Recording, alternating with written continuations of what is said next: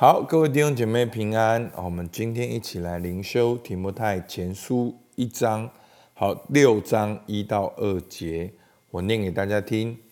凡在恶下做仆人的，当以自己主人配受十分的恭敬，免得神的名和道理被人亵渎。仆人有信道的主人。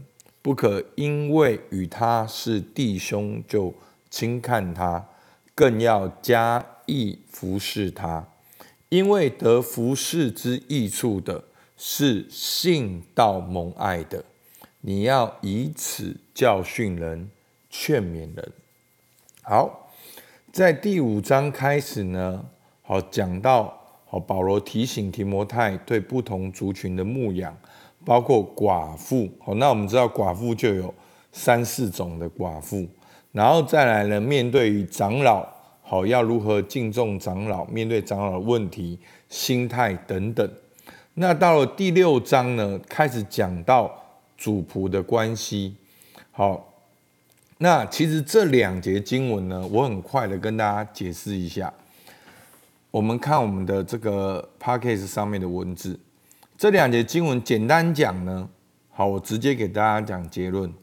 简单讲就是，不要因为主人是基督徒弟兄，就轻看随便，让神的名和道理被人亵渎，反而要更加的服侍他，因为他也是信主蒙爱的人。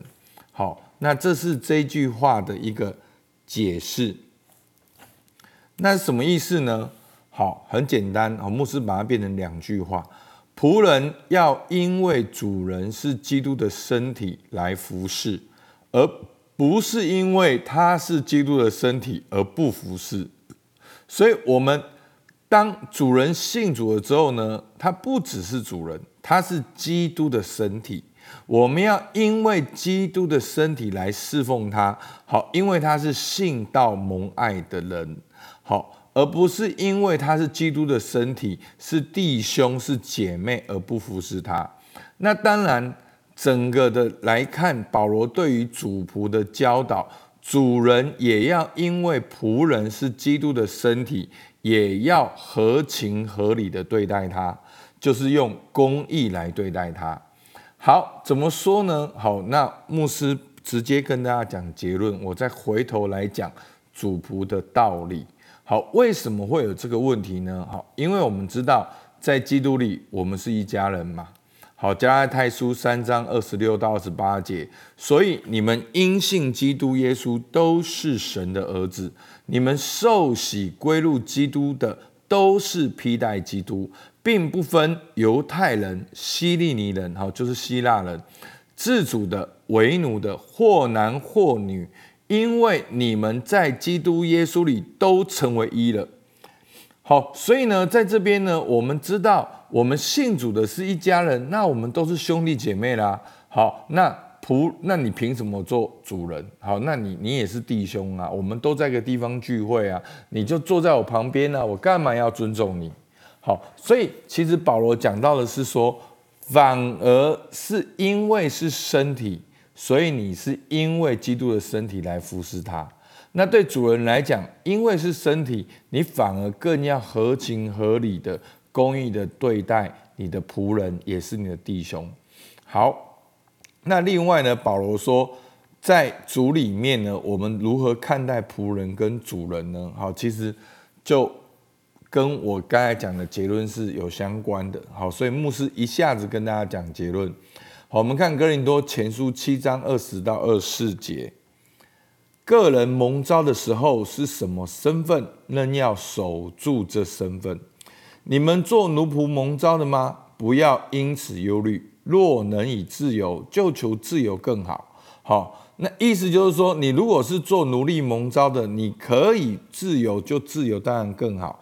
但是你如果是做奴仆蒙召于主的，好，你蒙召。你信主的时候，你是仆人呢，你就是主所释放的人。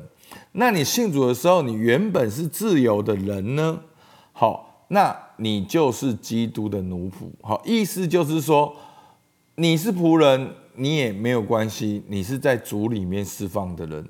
那你是主人，你也要做基督的奴仆。好，你们是重价买来的，不要做人的奴仆。好，所以呢，等于是说你在你的心态上，你不要做人的奴仆，你是被主释放的。好，但是呢，你们蒙召的时候是什么身份？仍要在神面前守住这个身份，但前提是什么？十一节，你如果能够自由，就自由就好。因为这个仆人跟主人的这个制度呢，是整个罗马帝国的根基。所以保罗不是要去推翻罗马政权，因为你如果要现在就要处理这个主人跟奴仆的问题的话，你就要推翻整个罗马政权。那保罗是传天国的福音。他在那个时候，他不是要来处理这个问题，好，所以呢，其实，在在圣经里面有一卷很短的书呢，就是腓利门书，好，只有一章，好，他说什么？就就是不再是奴仆，乃是高过奴仆，是亲爱的兄弟。好，其实这封书信就是保罗写给腓利门，为他请求一个奴隶是。从他那边逃跑，然后跑到保罗那边，阿尼西姆，好一个叫阿尼西姆的，然后保罗就带他信了主，然后保罗用他的身份地位，特别为阿尼西姆来请求菲利门来原谅他，说他不再是奴仆，乃是高过奴仆，是亲爱的兄弟。好，所以呢，他希望他好，就是也能够看他是弟兄。好，所以是这样，所以呢，我们用基督的身体来看的时候，主人看仆人是弟兄，又好好的对待他；那仆人看主人也是弟兄，也要好好的来对待他。好，所以是这样，所以在。以佛所书呢，六章的五到九节就讲得很清楚。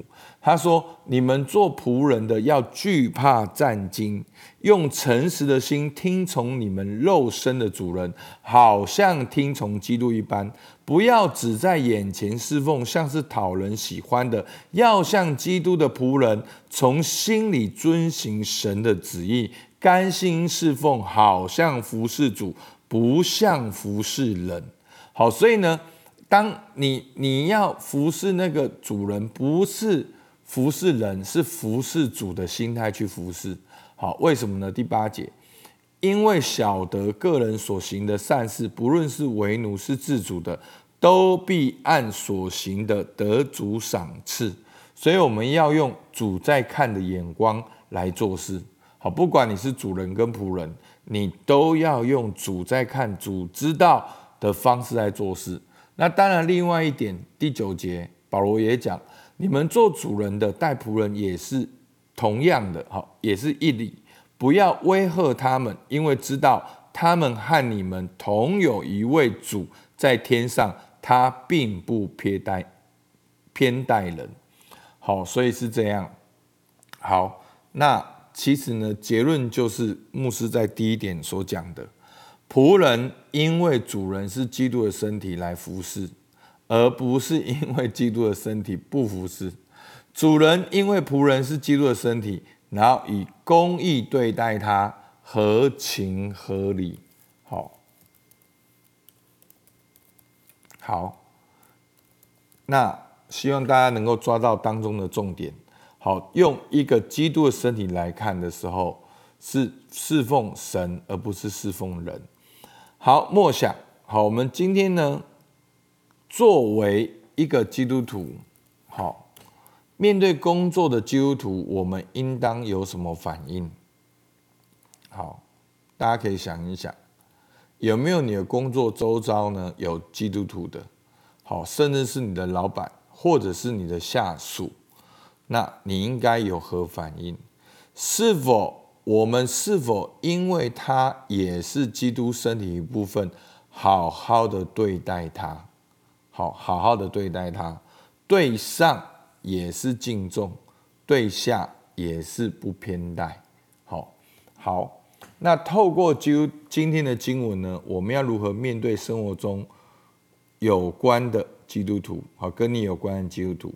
好，那大家可以先想一下，好，如果想了不太清楚的话呢，透过今天的经文呢，我们可以看到呢，第一个，我们视为看为同一个身体，而有同一位上帝，对上也是敬重，对下也是合情合理。